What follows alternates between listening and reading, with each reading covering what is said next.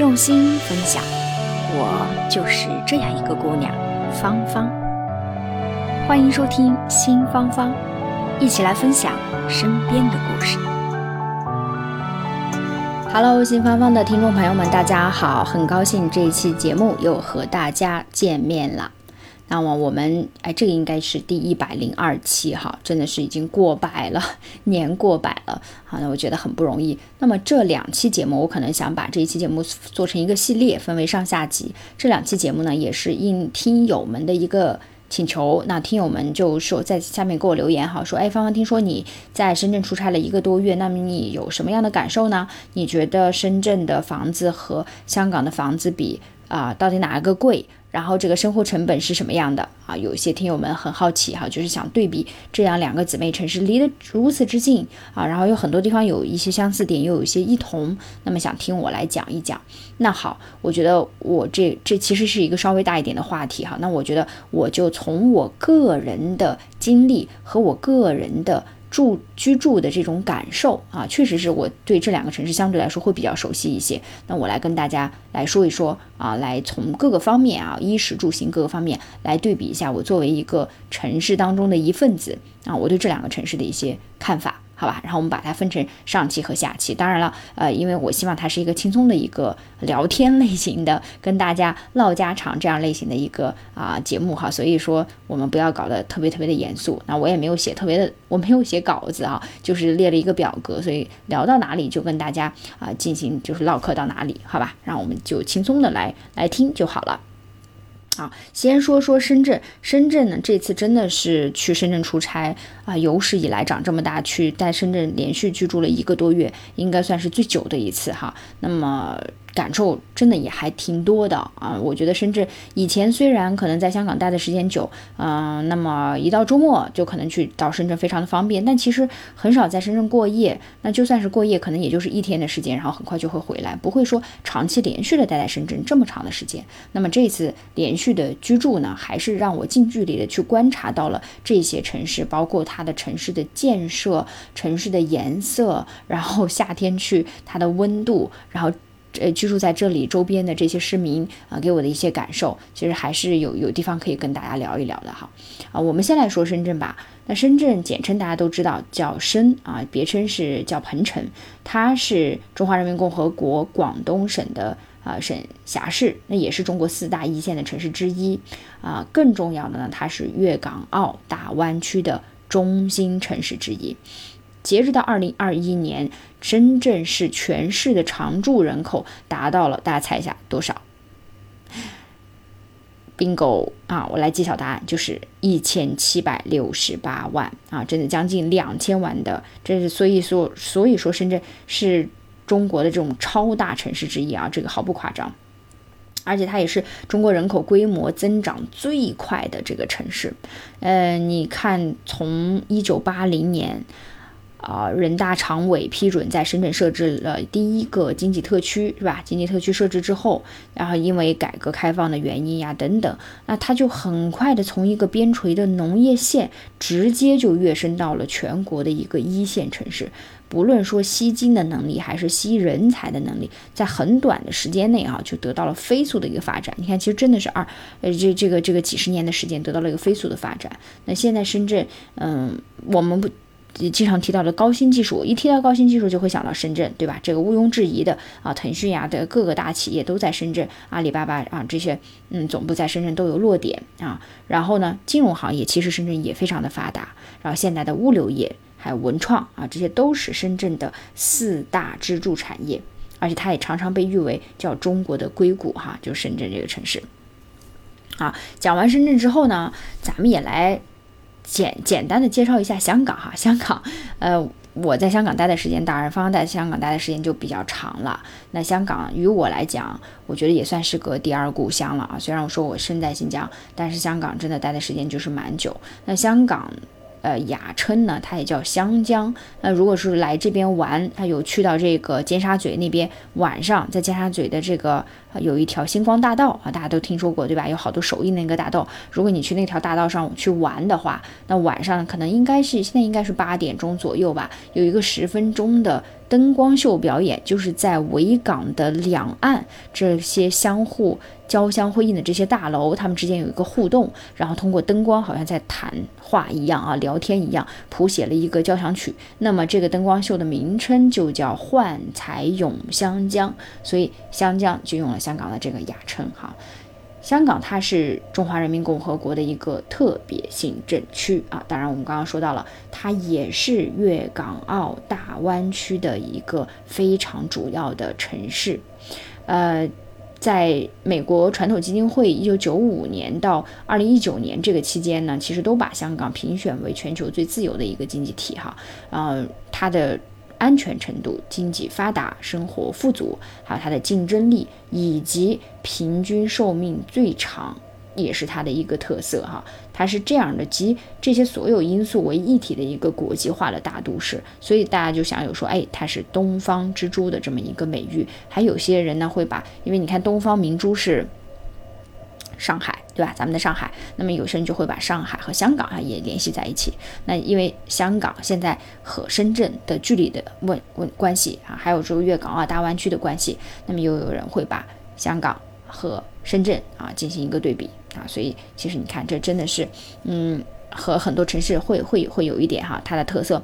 但是呢，截止到二零二零年，那我们来看啊，香港的人口和深圳的人口就蛮大区别了。刚才大家还记得吧？我呃在跟大家说的时候，香深圳是一个最快人口增长的这么一个城市啊，在一千七一千七百多万。但是香港没有啊，香港截止到二零二零年，它的人口也就大概是，其实其实这几年都是稳定在七百多万，是七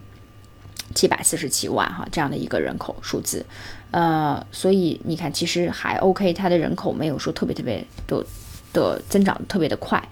但是香港成为了全球楼价最难负担的城市，而且是连续第十二年成为全球楼价最难负担的城市啊！有数据统计说，港人不吃不喝二十三年才能够置业。啊，所以这个是一个很恐怖的一个数字啊，这真的也是很心痛。所以等一下我跟大家来做这个城市分享和对比的时候，我们就从楼价开始讲起啊，就是从最令人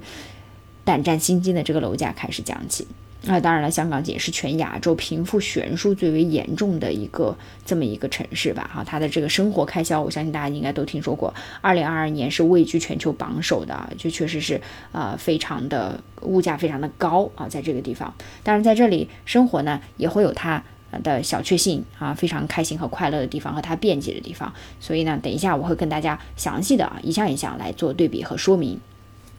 好，那我们先回到刚才，回到刚才那个话题，就我们刚刚说了，哎，最头疼、最头疼的就是这个房价，是不是？就一听房价就感觉地球要抖三抖。那我们不如就从房价来跟大家来简单的对比一下。那我们来看看深圳的房价，呃，我们说两两块好不好？就我们说这个售房，售房这个对比比较清晰，一个说公寓，另外一个对比别墅。那公寓呢，大概就是可能。呃，几十平，对吧？六十平到一百平之间，那我们就这个叫公寓。那么公寓呢，它又分为市中心和郊区。那么市中心的价格显然就会会高一些啊，郊区就相会相对来说低一点。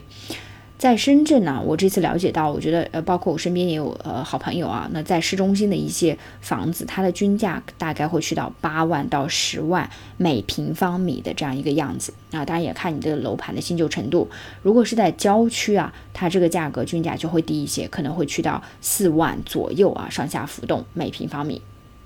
那我们再看一下香港，香港。呃，香港，因为我我待的时间比较久哈，所以可能这个就，如果说你是在油尖旺这种市中心啊，油是是油麻地，尖是尖沙咀，旺是旺角这样的市中心高密度，然后又核心地段，又赶上这个比较好的一些楼盘，那市中心的这个楼房的价格在二十到四十万每平方米是非常正常的。那我刚说这个二十到四十万是每平方米，呃，香港是按尺算，那大概一平方米是九尺，所以转换过来是这样的一个数值。那如果是在郊区呢？郊区如果是啊，现在这个均价可能大概就是一万一尺的样子，那转换一下就是大概在八万左右每平方米啊，在郊区，郊区新界很多地方像天水围和元朗啊，都是这样的一些价格。那所以大家可以从这个公寓的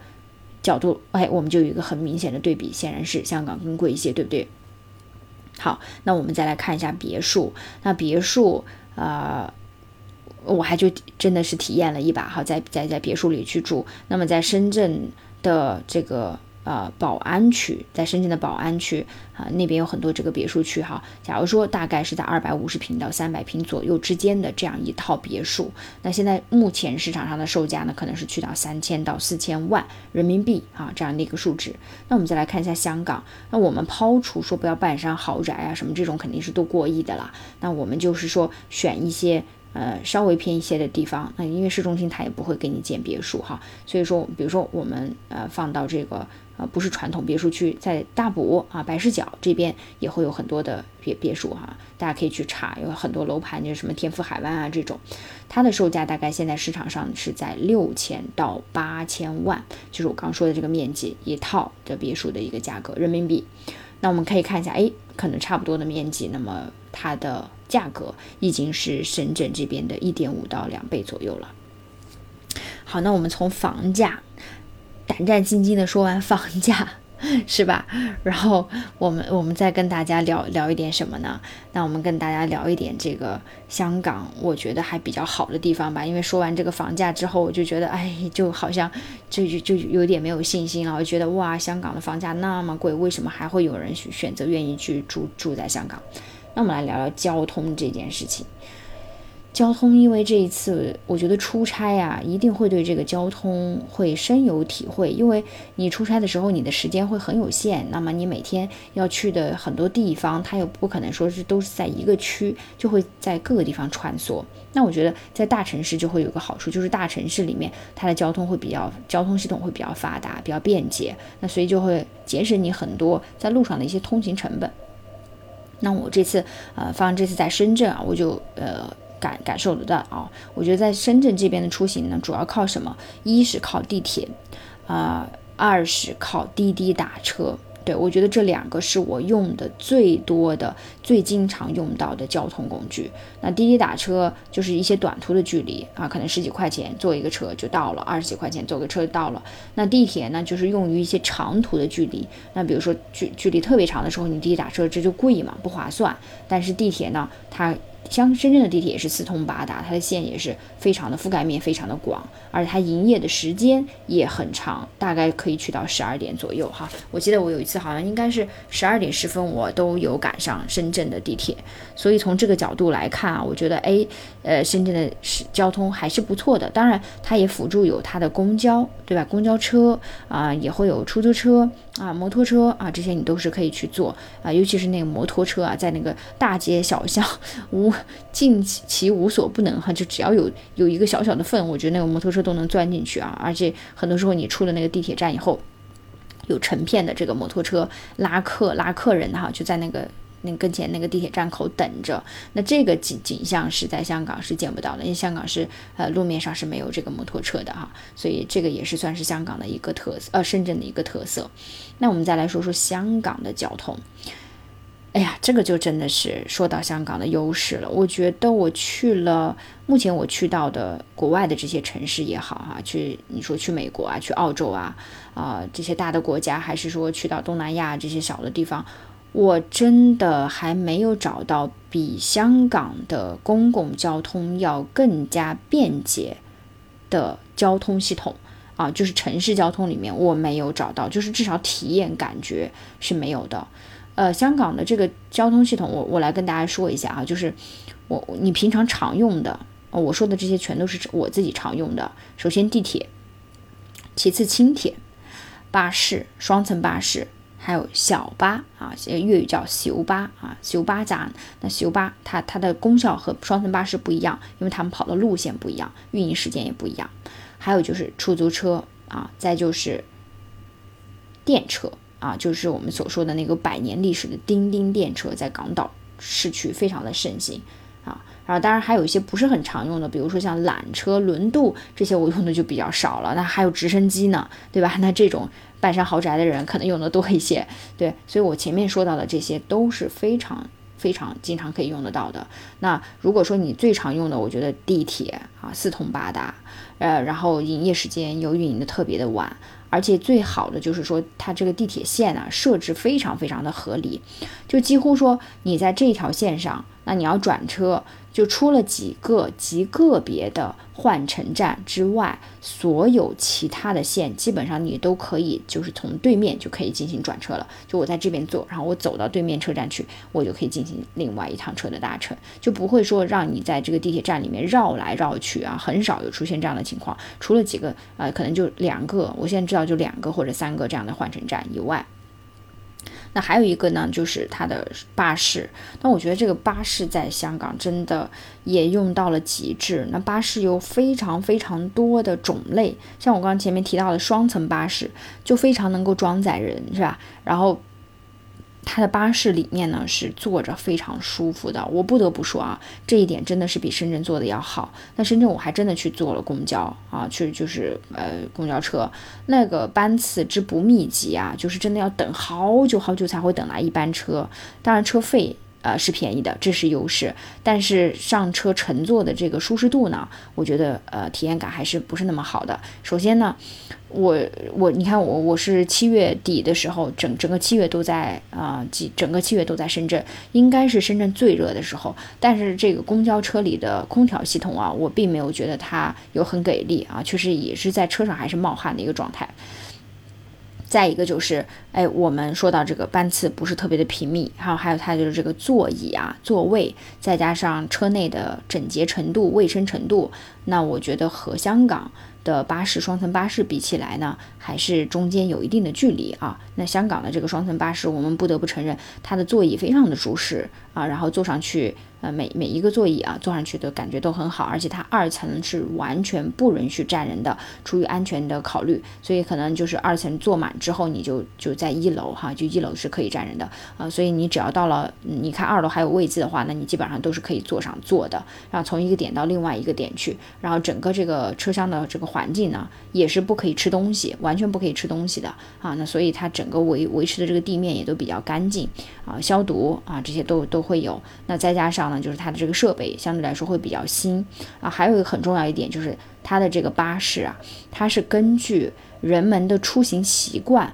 来设列班次的。那我觉得这一点做得非常的人性化，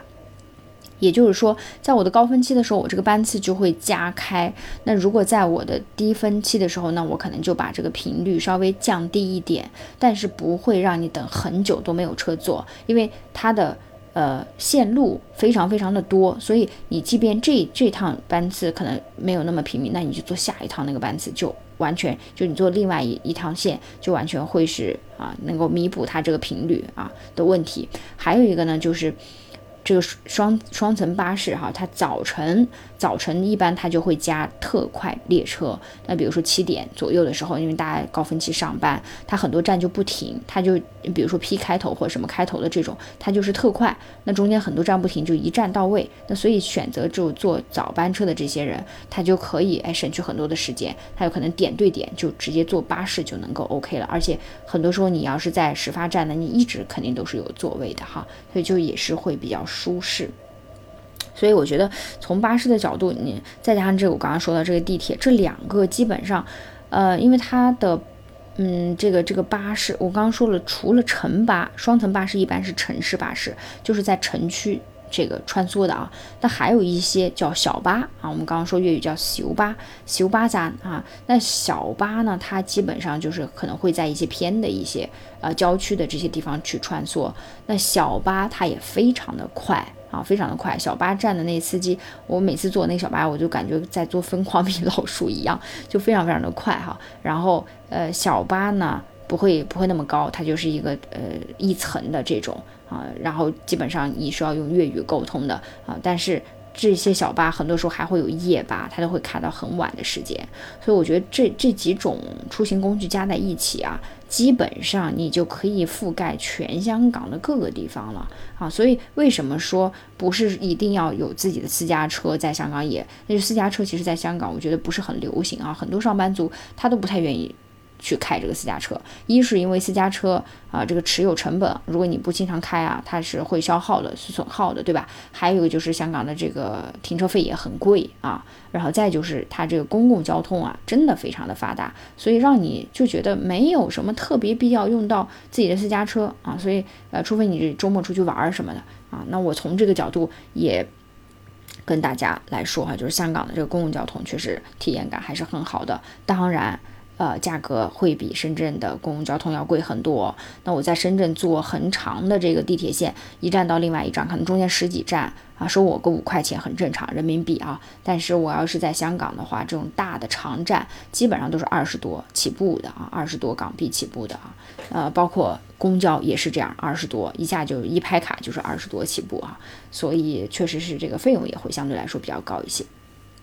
好。呃，就跟大家聊完这个交通啊，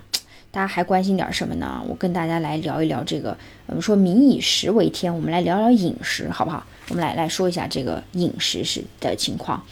嗯，我觉得饮食这一块啊，嗯，我个人是觉得，好像我在深圳吃东西和在香港吃东西的这个物价，看你要去什么样的餐厅了。如果你都是在呃什么大排档。啊，或者大排档来说呢，肯定是深圳会更便宜。但是如果说你都是，比如说在这种啊，嗯，商场里的这样的餐厅哈，我感觉个人来感觉，我觉得人均消费是差不多的，人均消费差不多。打个比方，我在深圳经常去的是海岸城南山区这边，那么海岸城的商场里面，我觉得人均八十到两百是非常正常的一个价格。那么在香港呢，你如果是在商场里面，人均一百到两百港币，那也是比较非常正常的一个价格啊。很多商场里都是这样的，很多餐厅都是这样的一个价格。那我们不要去比那个最极端的啊，所以这个从吃的价位上来我去说，我说差距不是很大，差距不是很大。嗯，唯一有比较大不同的是，在深圳啊，你吃到的是全国各地的美食，比如说，哎呀，我想吃到这个内蒙古的。啊，烤肉啊，新疆的抓饭大盘鸡，然后我还想吃到这个桂林的米粉儿，然后还有南方的粤菜、潮州菜、川菜，是吧？然后各种这个全国各地的美食，你都是唾手可得啊，随便找一个地儿你都能吃得到。那么你要在香港啊，你想去吃这种正宗的什么陕西的凉皮儿啊，新疆的什么手抓饭啊等等这些。难，这就非常难了啊！你说按中国来讲，全中国的美食你都能想吃到，这个真不是这样的。你比如说，我想去吃凉皮儿，我能扳着手指头数，全香港可能也就那么三个地方啊。现在有能吃到正宗的陕西凉皮儿的，肉夹馍的啊，其他地方其实是吃不上的。那么香港的特色是什么呢？它能吃到的是全球的美食，也就是说，如果你对中国的这个美食有非常强烈的依赖，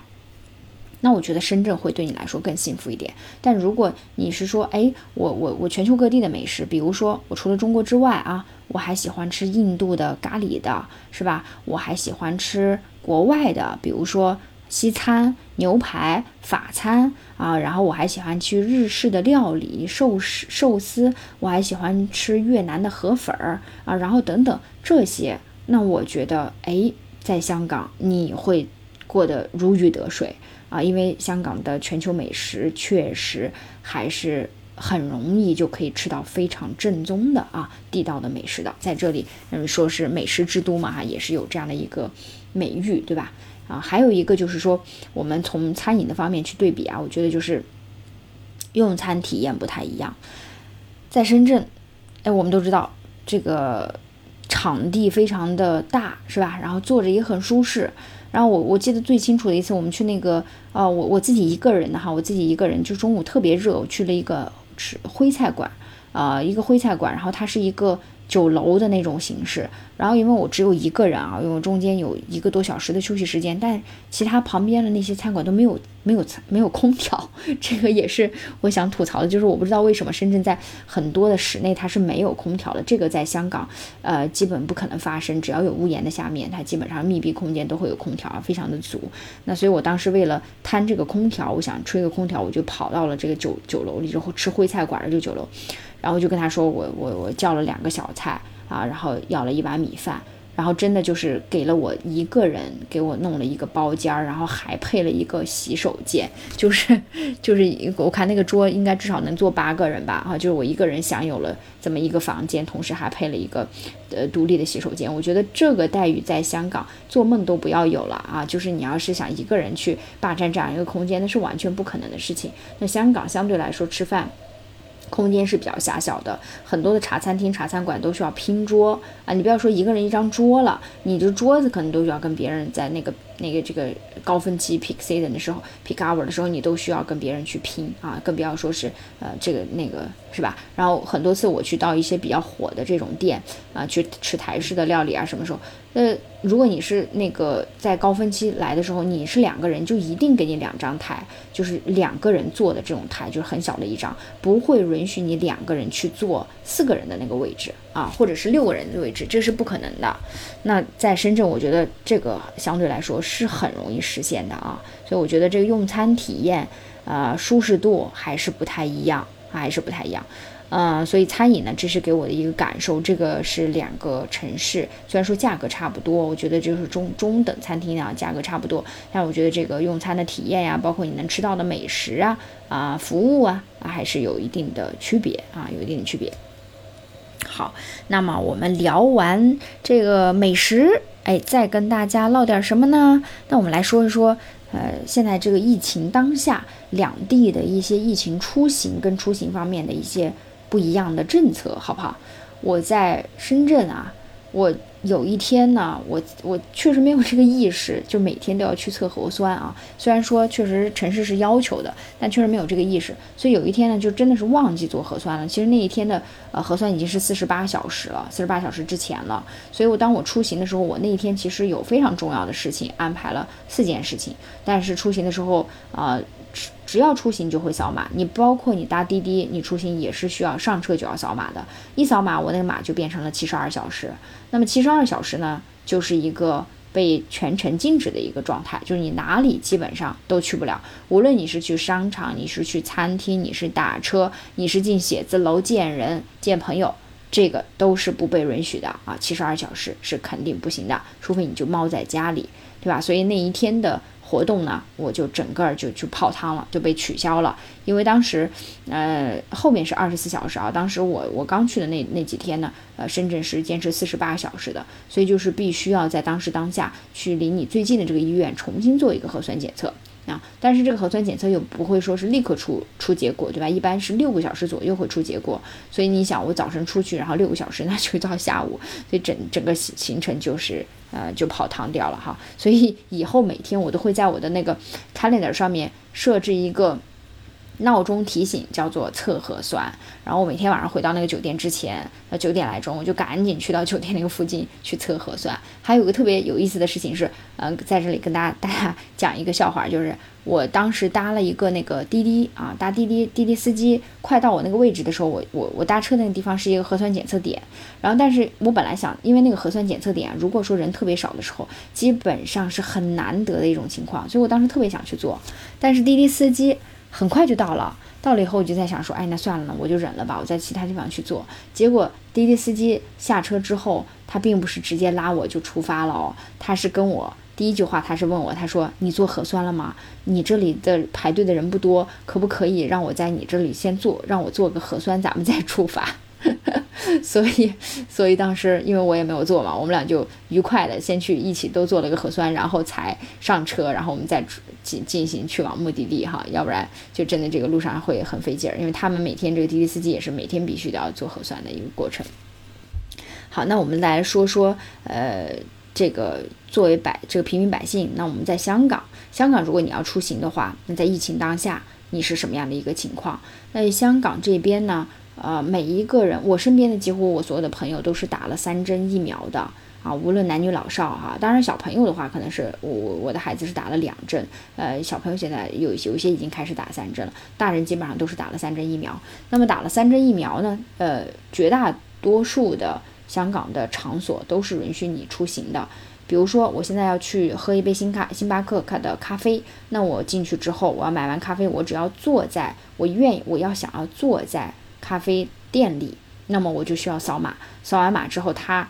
我这个扫完之后啊，它会有一个识别，它会识别我这个疫苗码，就是看一下我这个扫完码之后的这个疫苗是不是 OK 和正常的一个状态，是不是打完三针。那它那边滴答一声 OK，呃，正常通过，那我才可以坐下。所以说，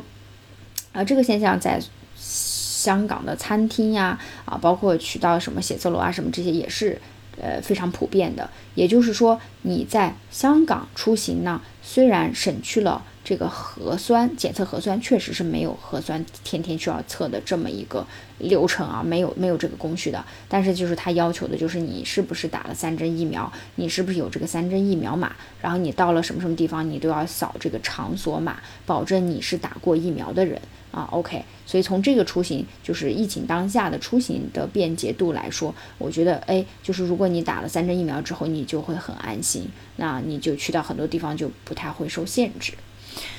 对，然后这个是在疫情的情况下我们聊的这个出行的问题。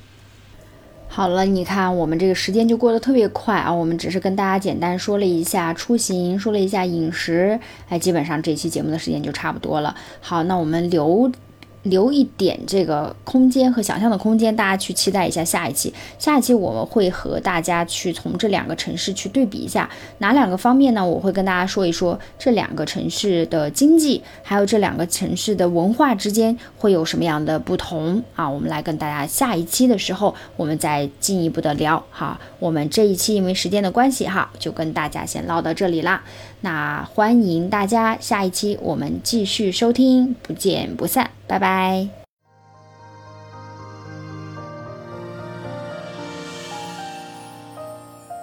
感谢您收听新芳芳。如果您喜欢我的节目，请转发分享给您的朋友，也欢迎线下跟我互动留言。同时欢迎听众朋友们关注芳芳同名公众号“新芳芳”。我们下期。再见。